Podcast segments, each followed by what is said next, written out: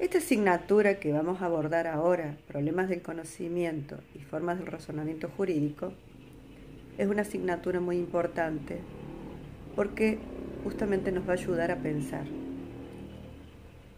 ya que problemas del conocimiento es una rama del saber filosófico. Y para esto tenemos que saber o definir lo que es la filosofía. La filosofía es algo que el hombre ha hecho, es algo que el hombre hace. No podemos dar una definición exacta de lo que es la filosofía, porque la filosofía más que nada hay que vivenciarla. Se vivencia, se experimenta. Si nos remitimos etimológicamente, filosofía viene del griego filo, que significa amor, sofía, sabiduría. Pero más allá del amor al saber, la filosofía es encontrar las primeras causas, los primeros principios, indagar el porqué, el origen de todas las cosas. Preguntarnos por qué existe el mundo, por ejemplo, por qué existimos nosotros, por qué existen las cosas.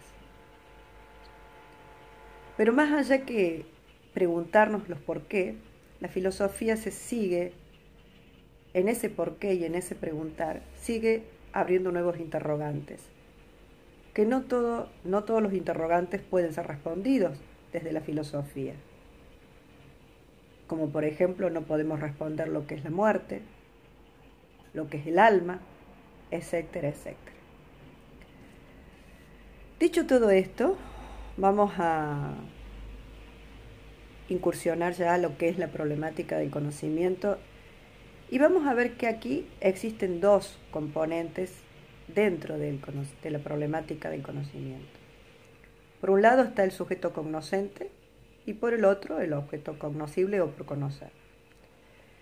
El sujeto cognoscente es quien conoce al objeto. El objeto es quien se deja conocer. ¿Cómo es esta relación entre sujeto-objeto? Es una relación dialéctica, ¿Qué quiere decir dialéctica? Quiere decir diálogo. ¿Por qué? Porque entre estos sujetos, entre este sujeto y entre este objeto, es una, es, existe una conexión. Es decir, no puede existir el sujeto en el conocimiento sin el objeto. Se necesita de ambos para poder llegar al conocimiento. Por eso es una relación dialéctica. Esta relación dialéctica se da ¿dónde? En una realidad social, es decir, y en una realidad natural. La realidad natural es el contacto con lo no humano, es cuando el hombre se siente totalmente sin el contacto con el otro. Y la realidad social es ese hombre en contacto con la sociedad donde el hombre se realiza con el otro. Solo no nos podemos realizar. El hombre solo no puede progresar ni cumplir sus metas, porque es un ser sociable.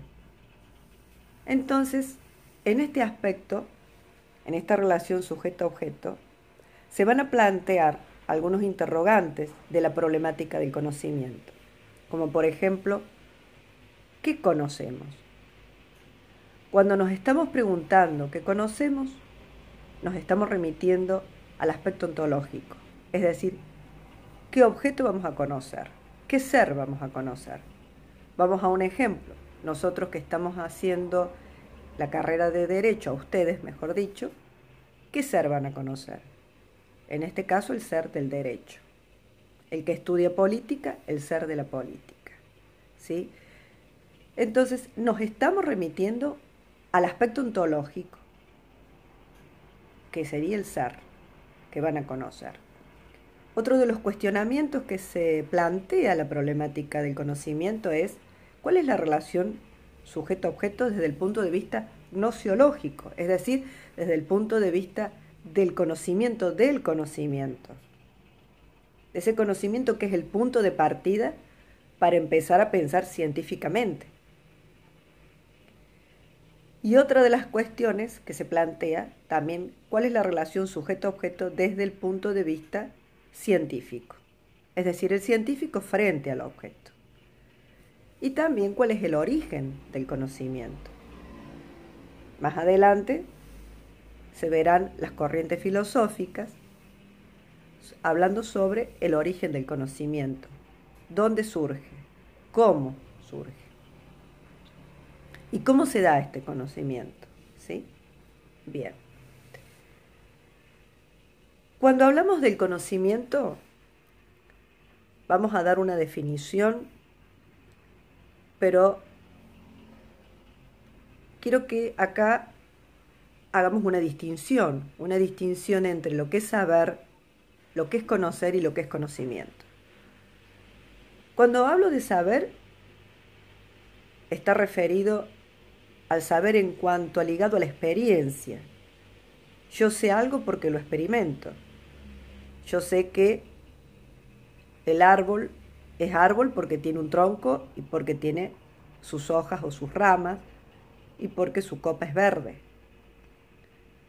Pero de ahí a conocer el objeto es diferente, porque el conocimiento es la aprehensión intelectual del sujeto sobre ese objeto, donde lo internaliza, donde ya tiene las características del objeto y lo conoce y sabe de qué se trata.